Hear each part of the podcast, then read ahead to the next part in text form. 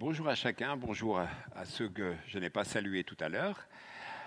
On va continuer notre parcours autour de notre thématique de, l'année. Euh, donc vous avez vu la, spécificité de ce matin, c'est vivre en témoin de Jésus-Christ dans notre activité quotidienne. Et je vous propose un petit peu comme, euh, plan, comme déroulé, euh, on verra un petit peu quel est l'exemple de, Jésus par rapport à son quotidien. On verra des, exemples de lieux de témoignage, liste non exhaustive. Et puis, on verra aussi comment arriver à vivre une dynamique pratique pour notre vie au quotidien. Tout d'abord, lorsque l'on évoque ce sujet du témoignage personnel, euh, lorsqu'on lit ce, titre, je ne sais pas ce que chacun d'entre nous on y met au niveau du contenu. Je me suis posé cette question puisque le, titre était, imposé pour ce matin.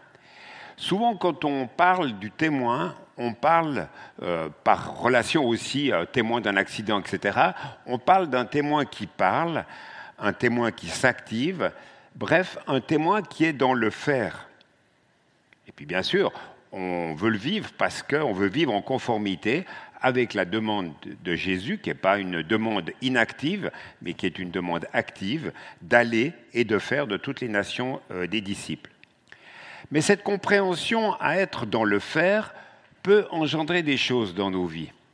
Et dans ce temps de préparation euh, de Noël, de nos activités d'église, de nos activités de vie de famille, je constate que ce qui est engendré, ce n'est pas le calme, la paix et la tranquillité, mais chez certains d'entre nous, c'est plutôt une réalité de stress, voire même une certaine forme de culpabilité qui peut s'installer, parce que finalement, autour de nous, le monde vit quand même dans le désarroi, euh, le monde se perd, et en fait, on veut tout faire pour le sauver, quoi. Je mets bien sûr des guillemets à tout ça. Mais finalement, qu'est-ce que la parole de Dieu nous dit? Et pour ça qu'on va s'arrêter sur l'exemple de Jésus. Mais j'aimerais juste faire un focus, si vous avez eu l'occasion en ce début d'année, puisque la première épître de Pierre était un des livres bibliques qui était proposé, de le lire entièrement. On verra dans quelques semaines le chapitre 3 de cette première épître de Pierre. Et Pierre donnait un conseil aux chrétiens. Et il leur disait la chose suivante. Ne soyez pas troublés, mais sanctifiez le Seigneur, le Christ dans vos cœurs, et soyez toujours prêts à répondre, mais avec douceur et crainte à quiconque vous demande raison de l'espérance qui est en vous, ayant une bonne conscience. Pas de cœur troublé, donc pas de panique. Donnez toujours plus de place au Seigneur, c'est ce que nous avons voulu essayer de faire dans ce temps de parenthèse qui était la première partie du culte, en se tournant euh, vers Dieu, vers sa gloire, vers ce qu'il était, en se souvenant de ce qu'il a fait pour nous au travers de la scène, donner toujours plus de place au Seigneur. Et puis, il y a cette deuxième facette dans l'exhortation que, Pierre donne à ses chrétiens, c'est d'être prêt à répondre, euh, à répondre de l'espérance qui est en nous, de rappeler l'espérance qui est en nous, de rappeler ce que nous vivons avec le, avec le Seigneur. Et Pierre le dit, mais bon, allez, faites-le avec la manière. Il parle de douceur, il parle de crainte, il parle de respect dans la relation avec Dieu. Je ne vois pas dans l'encouragement de Pierre une quelconque pression dans le contexte de l'annonce de l'Évangile. Au contraire, il est question de douceur et il est question de la présence de Jésus dans nos cœurs. Et à cause du fait que nous vivons de cette présence de Jésus dans nos cœurs, nous sommes tout simplement invités à partager à tous ceux et celles qui nous posent des questions ce que nous vivons avec lui. Et dans ce temps de désespérance, il est important de rappeler l'espérance de ce que ça signifie, la venue de Jésus à Noël. Alors ce matin, j'aimerais vous inviter à réfléchir, à penser à l'exemple de Jésus. Et pour ce faire, en fait, il y a un des textes qui m'est venu, euh, vous savez, quand on est prédicateur puis qu'on a un thème qui est imposé, finalement, on se dit, mais en fait, derrière ça, il y a multiples textes. Et je me suis dit, mais on va revenir sur l'exemple de Jésus. Parce que Jésus a un exemple à nous donner. Même s'il est le Fils de Dieu et le Fils de l'homme, il a un exemple de, style de vie à nous donner. Et j'ai repensé un exemple de, sa vie, d'une période de sa vie dans Marc au chapitre 1, tout au début de son ministère. On va lire ce passage, un long passage, mais je vous invite à être attentif à la chronologie du temps, euh, les moments de la journée et ce qui se passe dans ce passage. Alors, Marc, chapitre 1, on va lire à partir du verset 14. Lorsque Jean eut été arrêté, Jésus se rendit en Galilée. Il y prêcha la bonne nouvelle qui vient de Dieu. Il disait, le temps est accompli, le règne de Dieu est proche, changez et croyez à la bonne nouvelle. Un jour, comme il longeait le lac de Galilée, il vit Simon et André, son frère. Il lançait un filet dans le lac, car c'étaient des pêcheurs. Jésus leur dit, Suivez-moi, et je ferai de vous des pêcheurs d'hommes. Ils abandonnèrent aussitôt leur filet et le suivirent. Poursuivant son chemin, il vit un peu plus loin Jacques, fils de Zébédée, et Jean, son frère. Eux aussi étaient dans leur barque et réparaient les filets. Aussitôt il les appela, ils laissèrent Zébédée, leur père, dans la barque avec ses ouvriers et suivirent Jésus. Ils se rendirent à Capernaum le jour du sabbat. Jésus entra dans la synagogue et se mit à enseigner. Ses auditeurs furent impressionnés par son enseignement car il parlait avec une autorité que n'avaient pas les spécialistes de la loi. Or, il se trouvait juste à ce moment-là, dans leur synagogue, un homme qui était sous l'emprise d'un esprit mauvais. Il se mit à crier Que nous veux-tu, Jésus de Nazareth? Es-tu venu pour nous détruire? Je sais qui tu es. Tu es le Saint envoyé par Dieu. Mais d'un ton sévère, Jésus lui ordonna Tais-toi et sort de cet homme. Alors l'esprit mauvais secoua l'homme de convulsion et sortit de lui en poussant un grand cri. Tous furent saisis de stupeur et ils se demandèrent entre eux Que se passe-t-il? Voilà un enseignement nouveau et donné avec autorité. Il commande même aux esprits mauvais et ils lui obéissent. Aussitôt sa réputation se répandit dans toute la Galilée. Sortant de la synagogue, Jésus se rendit avec Jacques et Jean à la maison de Simon et d'André. La belle-mère de Simon était couchée, avec une forte fièvre. Dès l'arrivée de Jésus, ils lui parlèrent d'elle. Il s'approcha, lui prit la main, la fit lever, la fièvre la quitta, et elle se mit à les servir. Le soir, après le coucher du soleil, on lui amena tous les malades et tous ceux qui étaient sous l'emprise de démons. La ville entière se pressait devant la porte de la maison il guérit beaucoup de personnes atteintes de diverses maladies. Il chassa aussi beaucoup de démons et leur défendit de parler, car il savait qui il était. Le lendemain, bien avant l'aube, en pleine nuit, il se leva et sortit. Il alla dans un lieu désert pour y prier. Simon et ses compagnons partirent à sa recherche. Quand ils l'eurent trouvé, ils lui dirent Tout le monde te cherche. Allons ailleurs, leur répondit-il dans les villages voisins, il faut que j'y apporte aussi mon message, car c'est pour cela que je suis venu. Quand il partit à travers toute la Galilée, il prêchait dans les synagogues des Juifs et chassait des démons. Un lépreux s'approcha de lui et le supplia, tomba à genoux devant lui et lui dit, Si tu veux, tu peux me rendre pur. Jésus prit de pitié pour lui, tendit la main, le toucha et lui dit, Oui, je le veux, sois pur. À l'instant même, la lèpre le quitta et il fut pur. Jésus le renvoya aussitôt, après lui avoir fait de sévères recommandations. Attention, ne dis rien à personne de ce qui est arrivé, mais va te faire examiner par le prêtre et apporte l'offrande prescrite par Moïse pour ta purification. Ça leur prouvera qui je suis. Mais lui, à peine sorti, se mit à proclamer à tout le monde ce qui lui était arrivé, et il répandit la nouvelle partout. À cause de cela, Jésus ne pouvait plus aller ouvertement dans une localité, il se tenait en dehors dans les lieux déserts. Cependant, on venait à lui de toutes parts. On voit le, programme d'une journée de témoignage de Jésus. Et il y avait de quoi être stressé et de vivre avec une, ce qu'on dirait aujourd'hui, avec une charge mentale certaine. Souvent, du matin avant l'aube jusqu'au soir après le coucher du soleil, son activité est telle qu'on ne le voit même pas manger. certains moments, dans certains textes, on le voit s'arrêter avec ses disciples, partager un repas, mais là, en tout cas, pas d'arrêt pour manger. Pourtant, on ne le voit jamais fébrile. Fatigué, oui, comme ça va arriver, euh, par exemple, au puits avec la femme samaritaine, mais pas stressé. Comment Jésus a-t-il pu vaincre les tensions intérieures produites par l'attente de tant de malades, de démoniaques, l'opposition des pharisiens et son combat contre les puissances mauvaises? Avec le thème de ce jour, prenons l'exemple sur l'attitude de Jésus. Quelques pensées en rapport avec le texte qu'on a lu. Tout d'abord, Jésus a choisi un métier. Jusqu'à 30 ans, Jésus a une priorité qui est celle de son métier. Cela ne veut pas dire qu'il n'a pas consacré de temps à la synagogue, mais il est connu d'abord comme le charpentier, le fils du charpentier. Et même en tant que charpentier, je pense qu'il cultivait sa relation avec son père, comme tout juif le faisait. Il honorait le Seigneur dans son cœur. On le voit même dans l'épisode euh, à, l'âge de 12 ans, lorsqu'il est dans le temple, on voit qu'il avait une relation apaisée avec les autres, apaisée avec Dieu, mais apaisée avec les autres. On le voit dans ce texte d'ailleurs qu'à l'âge de 12 ans, c'était un homme, un jeune homme déjà très convaincu. Ensuite, la priorité de Jésus a été son ministère. Et pour bien montrer le changement, il a même déménagé de Nazareth à Capernaum. Ça nous est rappelé par Matthieu 4.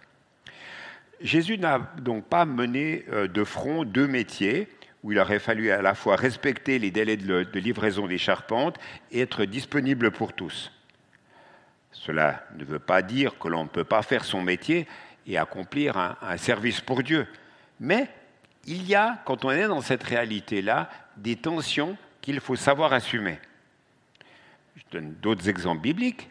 Paul a été faiseur de tentes, mais ce n'était pour lui qu'un appoint financier, et il l'exerçait quand c'était nécessaire. Il était d'abord apôtre. Par contraste, Aquilas et Priscille étaient d'abord faiseurs de tentes je dirais, entrepreneurs même, puisqu'il y avait plusieurs personnes qui travaillaient avec eux. Ce qui ne les empêchait pas d'avoir aussi d'autres activités de témoignage, mais des choix avaient été opérés dans leur engagement, et on le voit bien quand on lit le livre des actes. Et puis en disant tout cela, en parlant de Paul, en parlant d'Aquilas et Priscille, euh, n'oublions pas que Jésus et Paul vivaient seuls, sans contrainte familiale. Je veux dire par là, sans charge de famille à nourrir, à s'occuper, à éduquer. Donc, en résumé euh, de ce premier point, euh, j'aimerais avoir qu'on puisse garder cette pensée que finalement, on est d'autant plus libre à l'intérieur de soi lorsqu'on a su faire des choix dans sa vie et dans son emploi du temps. Donc c'est toute la question de comment finalement on organise sa journée de 24 heures. Et en application très pratique à cela, la plupart d'entre vous, vous travaillez, alors la question que vous devriez garder à l'esprit, c'est de vous dire finalement, comment est-ce que je vis au quotidien le fait de travailler et le fait d'être témoin pour Jésus chaque jour? Question quand même qui est importante. Gardons en arrière-plan aussi le, verset qu'on avait médité il y a quelques semaines, là, pendant la semaine de prière autour de l'Épître aux Colossiens, quand Paul disait ce verset, tout ce que vous faites en parole ou en action, à votre travail, dans votre famille, etc., faites-le au Jésus en, remerciant par lui Dieu le Père. Personnellement, je comprends ce, verset de la manière suivante. Lorsque j'arrivais au travail, parce que fut un temps, je n'étais pas pasteur, mais j'ai été aussi euh, euh, une vie professionnelle et un engagement dans l'Église, lorsque j'arrivais au travail, en fait, à ce moment-là, je ne dépose pas mon manteau de chrétien au porte-manteau. Je reste normalement chrétien euh, dans mes tâches de travail, dans ma vie professionnelle. Ce qui veut dire que les paroles ou les actions que je mène doivent être faites selon le Seigneur, d'après ce que nous dit ce passage. Mais encore une fois, ce témoignage-là, la pointe de ce témoignage-là, ce ne sont pas seulement des paroles. Par exemple, osons-nous ces questions. Est-ce que nous sommes euh, honnêtes dans notre travail? Est-ce que nous sommes polis? Est-ce que nous sommes respectueux de nos chefs? Etc. etc. Respectueux de nos subordonnés. Vous voyez, avoir une éthique chrétienne dans une réalité de vie professionnelle. Et puis, dans la réalité de la famille, lorsque nous revenons à la maison, comment parlons-nous de notre travail à nos enfants? Est-ce que nous faisons envie ou est-ce que nous ne faisons pas du tout envie? Je sais que dans certaines familles, euh, le boulot professionnel du père ou de la mère ne fait pas du tout envie aux enfants. Donc de ça, de cette attitude-là, de ce comportement-là semé dans les cœurs, il va y avoir des réalités aussi lorsque les enfants devront faire des choix professionnels. C'est important. La question de qu'est-ce qu'on a le droit de dire ou de ne pas dire dans notre vie personnelle a été très bien traitée dans un petit livret qui ne vaut pas grand-chose au niveau financier, mais qui est rempli de plein de bons conseils. C'est libre de le dire au travail. Il y a, des réalités euh, euh, légales, il y a des réalités aussi euh, de choses que l'on peut partager dans notre vie de tous les jours, dans notre vie professionnelle. Un tout petit livret comme ça, mais qui est très intéressant à lire et qui est édifiant. Deuxième pensée aussi, c'est qu'on voit dans le texte qu'on a lu de Marc 1 que Jésus s'est gardé une profonde communion avec son Père. Il sait prendre du temps pour la prière. On le voit là, dans ce texte, au verset 35, le prendre même sur son sommeil, puisque il fait nuit et il, prend un temps à l'écart pour, prier. Il y a des fois, il, il, le prend même, ce temps, en disant non et en renvoyant la foule, qui a pourtant tellement de besoins, on le voit ça dans Marc 6. La prière, ce sont des moments où Jésus prenait le temps d'écouter ce que Dieu avait à lui dire. La prière, le cœur à cœur avec Dieu, c'est un des meilleurs remèdes contre le stress et la charge mentale. Une vie où le stress baisse permet de mieux dormir déjà. Tout le temps pris sur le sommeil, ça devient en fait un temps racheté parce qu'il y a une réalité de qualité que l'on vit. Il y a aussi un deuxième avantage, si nous sommes plus paisibles, nous serons plus disponibles pour les autres, parce que plus libres pour les écouter, en ayant aussi plus de discernement pour répondre à leurs vrais besoins. En application à cela, on voit Jésus prier tôt le matin. le texte ne nous dit pas en fait ce qu'il vit. J'essaie de m'imaginer Jésus dans sa relation avec son Père. Je m'imagine par exemple euh, questionner Dieu pour comprendre quelle est sa volonté, l'avenir, comment ça va se passer. Euh, vous voyez, ce cœur à cœur euh, véritablement avec lui.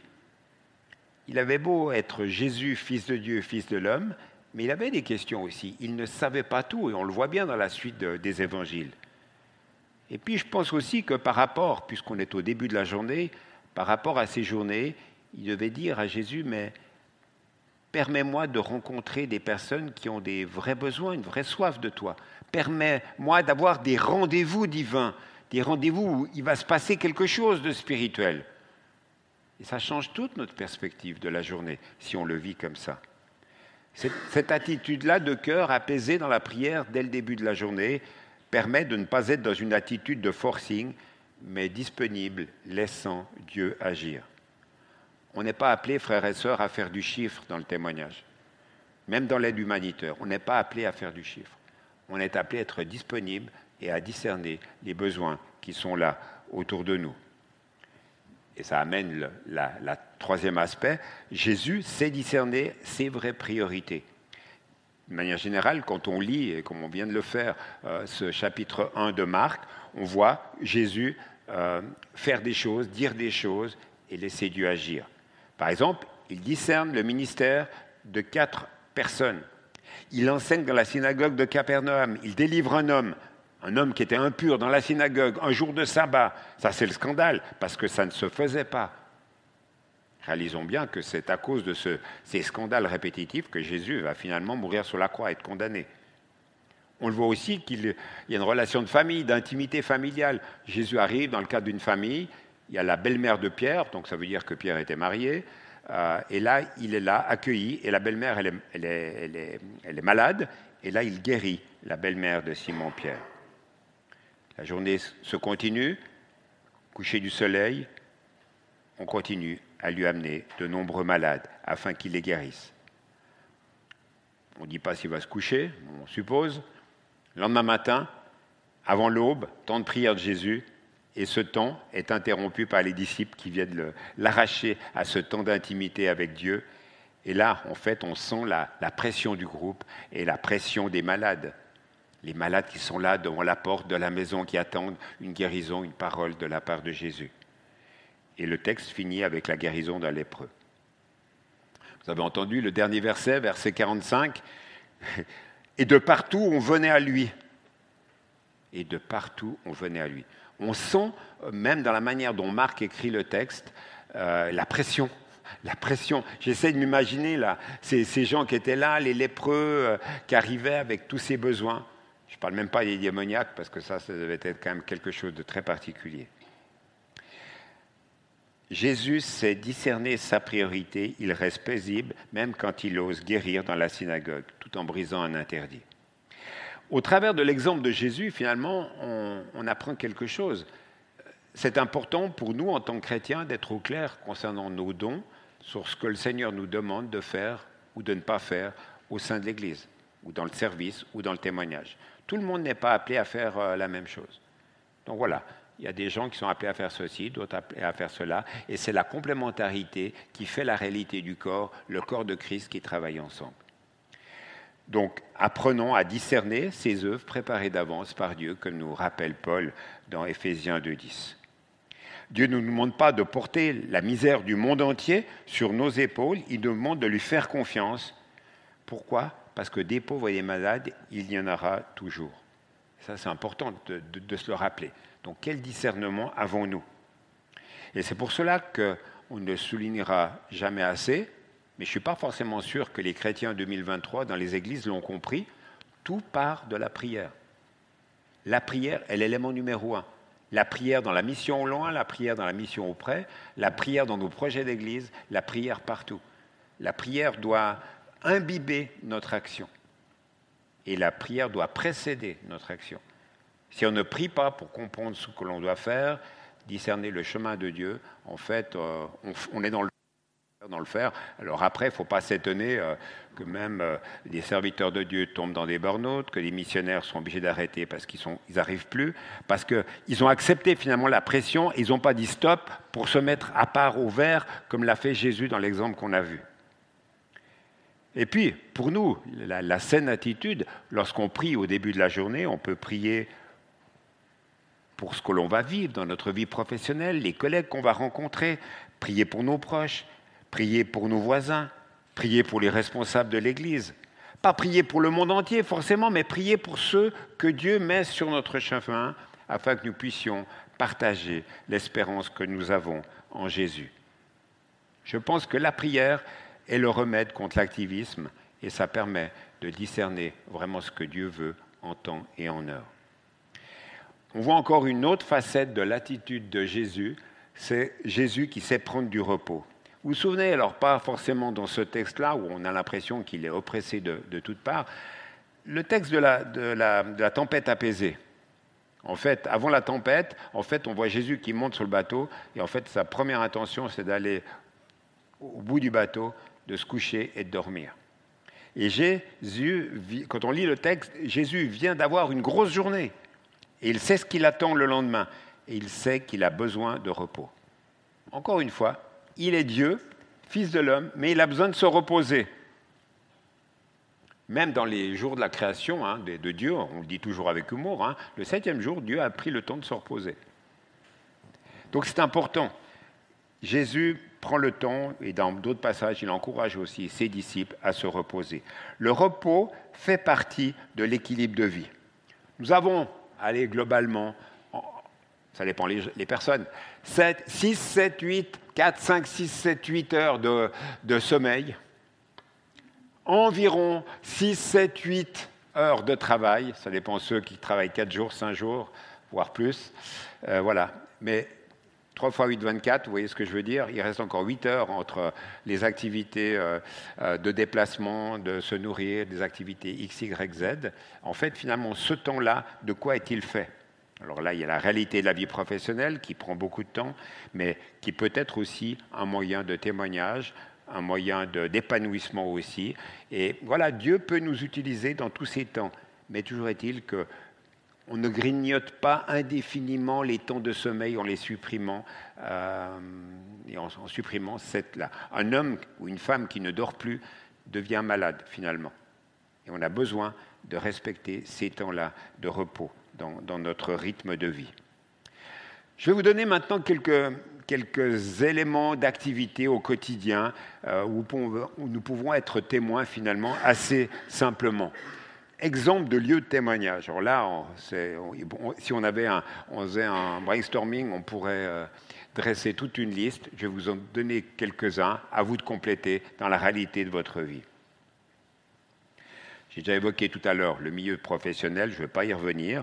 Mais finalement, on peut déjà avoir un, témoignage euh, par notre couple, notre célibat, nos relations familiales, par la manière d'éduquer nos enfants. Est-ce que nous réalisons déjà là qu'on est appelé à être témoin. Est-ce que Jésus est au centre de cela? Est-ce que nous vivons des relations apaisées? Vivons-nous le pardon, la réconciliation? Notre premier euh, réalité là par rapport à la réalité couple et famille, notre premier témoignage est déjà auprès des générations qui nous ont précédés, nos parents, mais aussi de nos enfants. Donc si ça disjoncte euh, sur notre génération, automatiquement notre témoignage sera parasité. Donc ça c'est important. Pour moi, c'est notre premier cercle de mission, notre première responsabilité en tant que chrétien. Deuxième, euh, deuxième exemple que je vais vous donner, un exemple avec une note euh, que je qualifierais pas d'écologie, mais de style de vie. Euh, Black Friday, ça vous dit quelque chose? C'était il y a deux jours. Euh, vous, voyez les, montées, les levées de boucliers par rapport à Halloween, où les, les chrétiens ont protesté. Hein par rapport à quoi? Par rapport au côté satanique, toute la fête des morts et tout ça j'ai pas vu autant de réactions de la part de l'Église avec un gros E sur le dieu Mammon que représente euh, Black Friday. On a tous reçu euh, des emails, des machins, des sollicitations pour aller acheter, consommer et tout. Quoi. Alors, ce que je vais vous dire là, c'est un petit peu, euh, en réaction avec tout cela. alors, vous verrez un petit peu les, nuances que je vais mettre. Hein. Tout d'abord, la, première chose, en fait, cette démarche de réflexion pour nous en tant que chrétiens, dans la perspective, et même en, s'appuyant même sur ce que, ça va vous surprendre, ce que Bertrand nous a dit sur ce qu'est la gloire de Dieu. Et vous avez entendu, il a parlé de la, beauté de la création. La beauté de la création, c'est tout ce qui nous entoure. Comment on la gère? Comment est-ce qu'on en prend soin? Et ma réflexion, mes, cinq éléments, mes cinq petits points là, vont dans ce sens-là. C'est un petit peu aussi pour dire qu'en tant que chrétien, on doit être attentif à ces questions-là. Démarche avec 5 R, mémotechnique. J'ai repris ça sur, euh, certains sites sur la question de diminuer la quantité de déchets que l'on produit en tant, que, en tant qu'être humain, mais aussi en tant que chrétien. Première chose, refuser. Refuser euh, des produits jetables, euh, les, les sacs plastiques et, je le souligne, les articles qu'on pourrait acheter et qui sont superflus à notre vie. En disant non à ces articles, finalement, vous réduisez automatiquement votre production de déchets. Ça, ça fait partie des, réalités qui sont des évidences. Deuxième R, réduire comme réduction, réduire notre consommation en achetant que ce que l'on a véritablement besoin. Et puis en achetant, ayons une réflexion, est-ce que les produits que j'achète, est-ce qu'ils vont être durables, de qualité? Euh, Demandez-vous si l'achat il est réellement nécessaire. Quand vous achetez un produit, regardez là où il était fabriqué. Réduction. Troisième aspect, la réutilisation. Ben, privilégier, par exemple, des contenants euh, réutilisables comme des sacs en tissu, des gourdes en acier inoxydable et des boîtes en verre au lieu d'être dans le tout plastique. Quoi. Au lieu de jeter, cherchez des, moyens de réutiliser les objets euh, dans votre vie quotidienne. Et ça, ça amène le point euh, naturel suivant, c'est le recyclage. Assurons-nous de recycler euh, complètement nos, objets pour minimiser finalement l'impact qu'il peut y avoir sur l'environnement. Chaque fois que je passe devant la poubelle là qui est dans la copropriété, j'ai les tripes qui me après la bourse, là, on a voulu, on a trié nos affaires, etc. On a voulu remettre. Les poubelles étaient remplies euh, dans un mélange euh, atroce, etc. Voilà, on est dans cette réalité. Euh, là, on fait au mieux, mais voilà, il faut tendre à. Et puis le dernier aspect, vous vous en doutez, rendre à la terre, c'est la réalité du compostage. Il y a beaucoup de déchets qui proviennent de la nourriture. Composter les déchets organiques pour les transformer en engrais naturels. Je pense que beaucoup vont dire la même chose. Depuis qu'on a les poubelles pour composter dans certaines copropriétés ou dans certaines maisons, bah, le volume déchets, il a réduit. Euh, alors que nous, on n'a pas de jardin, mais on a au moins une poubelle pour récupérer le, compost. Ce que vous faites vous apparaît comme une goutte d'eau dans l'océan. Il y a des fois, vous êtes dégoûté de voir les pratiques, euh, les pratiques d'actualité. D'un côté, on veut faire euh, du circuit court euh, en fait à, Noël dans le centre-ville de Grenoble. on inaugure en fait l'extension d'un nouveau centre commercial avec toutes sortes de trucs consommables, avec des produits qui viennent de, de l'extrême-orient. Voilà.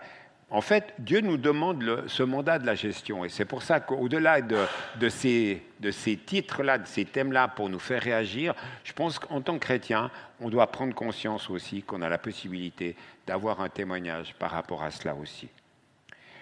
Et puis, euh, on, aurait pu l'évoquer, mais on a un témoignage à rendre sur notre manière raisonnée de nous déplacer. Et là, je ne fais pas en étant pro de ceci ou pro de cela, mais réfléchissons quand nous nous déplaçons.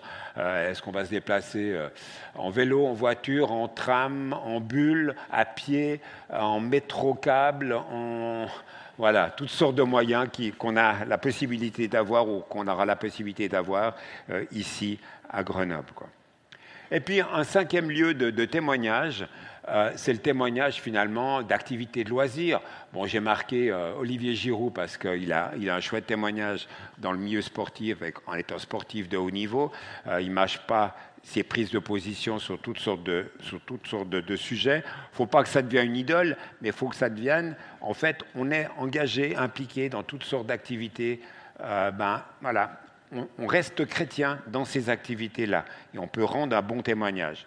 Et puis le contre-pied de ça, c'est de se dire, euh, si on est un chrétien stressé à cause de notre engagement dans l'Église, finalement on, en arrive presque à avoir un contre-témoignage.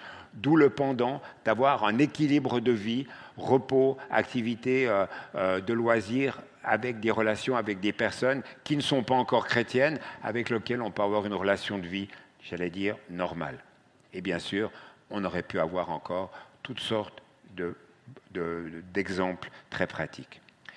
J'aimerais finir par euh, en fait une dynamique pratique et personnelle. Donc notre thème était vivre en témoin de Jésus-Christ dans notre activité quotidienne. Et vous l'avez compris au travers de l'exemple de Jésus, il n'y a pas de règles, pas de recettes, mais le premier aspect que l'on voit dans la vie de Jésus, c'est l'amour. C'est l'amour en tant que tel. C'est le secret tout simple, c'est le fait d'aimer ceux et celles qui nous entourent. Alors désolé si tu attendais en fait une longue liste de choses qu'il fallait faire hein, avec, euh, avec tous les ingrédients à mettre euh, pour faire un, bon plat, mais en fait c'est pas ça. Euh, en fait, le parfait témoin dans, dans le quotidien, c'est celui qui sait prendre le temps d'être dans la présence de Dieu et qui apprend à aimer. Et le fait de pouvoir dire, en fait, ce que Dieu a changé dans notre vie, c'est le plus beau des témoignages. Le deuxième aspect, c'est l'adaptation. Ça, c'est une, chose qu'on observe quand on relit le livre des Actes. En fait, on voit des personnes qui parlaient de Jésus, en fait, d'une manière adaptée. Ils adaptaient toujours, finalement, leurs paroles au contexte dans lequel ils vivent. Vous avez entendu, pour ceux qui étaient là, la prédication sur Philémon dimanche dernier contexte voilà, d'esclavage qui était encore présent au début du christianisme. Et Paul parle à la fois aux esclaves, mais Paul parle aux maîtres des esclaves aussi, en donnant euh, des paroles claires, euh, libératrices en tant que telles. Puis n'oublions pas qu'il vivait dans un contexte de gouvernement qui était une dictature. Et puis finalement, dans cette notion d'adaptation, il faut bien qu'on réalise que tu es, toi, mon frère, ma sœur, celui qui connaît le mieux le contexte de tes amis, parce que tu vis près d'eux. Leur contexte, c'est ton contexte. Tu es la personne la plus pertinente pour parler à ceux qui t'entourent. Alors, bien sûr, faut-il encore avoir des amis qui ne sont pas encore chrétiens? Est-ce qu'on a encore du temps pour avoir des relations d'amitié avec des personnes qui ne sont pas encore chrétiennes? Il y a la notion du vivre aussi. Le vivre, c'est à la fois vivre en relation avec Dieu, on l'a vu dans l'exemple de Jésus, euh, et depuis le début de l'Église, en fait, on voit la vie de ces chrétiens qui parlent autant que les mots qu'ils disent. Alors souvent, on focalise notre témoignage sur ce qu'on dit, mais la première chose qui parle de toi, c'est ta vie, c'est ton style de vie. D'où l'importance de, savoir partager l'espérance qui est en nous lorsqu'on nous pose la question, mais en fait, tu fais ça comme ça dans ton boulot, pourquoi tu le fais comme ça? Alors que les autres, ils ont un comportement euh, tellement abject. Tu ne réagis même pas. Tu n'es même pas violent dans tes paroles. Pourquoi tu fais ça? De savoir dire tout simplement, en quelques mots, le pourquoi et l'espérance qu'on a en nous. En fait, finalement, réalisons bien, réalise bien que ton témoignage, il est unique. Comme toi, tu es unique, mais ton témoignage, il est unique. Ton parcours de vie est unique. Un danger qui, qui nous gâte tous en tant que chrétiens, c'est de rentrer dans cette manière de vivre qui serait une séparation d'avec le monde. Vous savez que c'est presque doctrinal dans certains milieux chrétiens. Euh, le monde est tellement mauvais et perverti qu'il ne faut surtout pas le côtoyer et surtout pas vivre dans ce monde-là. Non, le chrétien, relisez Jean 17 par exemple, ce que Jésus dit dans, sa prière, le chrétien est appelé à vivre dans la société qui l'entoure, mais pas de n'importe quelle manière, en, disant et en, agissant d'une manière qui honore le Seigneur. Et ça, c'est un vrai défi d'avoir des relations sincères, d'être un témoin au quotidien. Et c'est pour ça que l'exemple de Jésus avec des actes empreints d'amour doit être un exemple qui doit nous parler. Et je finis en disant que c'est important finalement euh, de faire confiance à Dieu. J'aurais pu commencer par là d'ailleurs. Personne à part Dieu n'a le pouvoir, la capacité de convaincre les gens de se tourner vers lui. J'espère que ça résonne en vous. Des fois, on témoigne, on témoigne, on voit rien du tout. Alors il faut persévérer, on voit cet encouragement à la, prière persévérante. Mais seul Dieu a cette capacité de convaincre. Et Dieu choisit de nous rendre partenaires de, l'œuvre qu'il fait dans les vies. Mais ça reste son œuvre. C'est pour cela que je crois qu'il faille, je ne crois pas qu'il faille être un spécialiste de la Bible ou de la foi pour témoigner. Pourquoi est-ce que je dis cela? Eh bien, on voit très bien Jésus qui fait confiance à ses disciples, et Dieu sait si finalement il n'avait pas tout compris. Quoi. Et pourtant, il fait confiance à Pierre, il fait confiance à d'autres, et il les envoie euh, pour témoigner. Ça veut dire que si tu as compris que Dieu t'aime et que tu as de la valeur à ses yeux, déjà sur cette base-là, tu peux partager à ton entourage des choses qui sont profondes. Donc laisse Dieu te transformer, il utilisera ta vie pour briller, Surtout, prends du temps pour être à l'écoute de Dieu et de ces moments-là vont découler une attitude de prière euh, pour des amis et d'action d'amour à leur égard. Très concret, très pratique. Et en faisant confiance à Dieu, puisqu'il a cette capacité d'agir et de transformer euh, une vie, comme on l'a vu cette semaine en GBM, eh bien, on va pouvoir réaliser qu'à lui, rien n'est impossible et comme même les situations qui nous apparaissaient les plus bloquées, ben lui, il a la capacité de les transformer. Et c'est ça qui doit nous porter finalement dans notre témoignage. Et le témoignage en France est dur et difficile. je dis ça par comparaison avec ce que l'on voit dans certains autres pays du monde, mais toujours est-il qu'aujourd'hui, un, des personnes ont besoin d'entendre l'Évangile, et puis deux, Dieu agit encore aujourd'hui dans la vie de personnes. Alors soyons, ayons des regards tout d'abord tournés vers Dieu, faisons-lui confiance et ayons cette vie de, prière, cette vie de, mettre Dieu à part dans notre vie en tout premier lieu et nous verrons Dieu agir dans notre existence. Je vous invite à finir par la prière.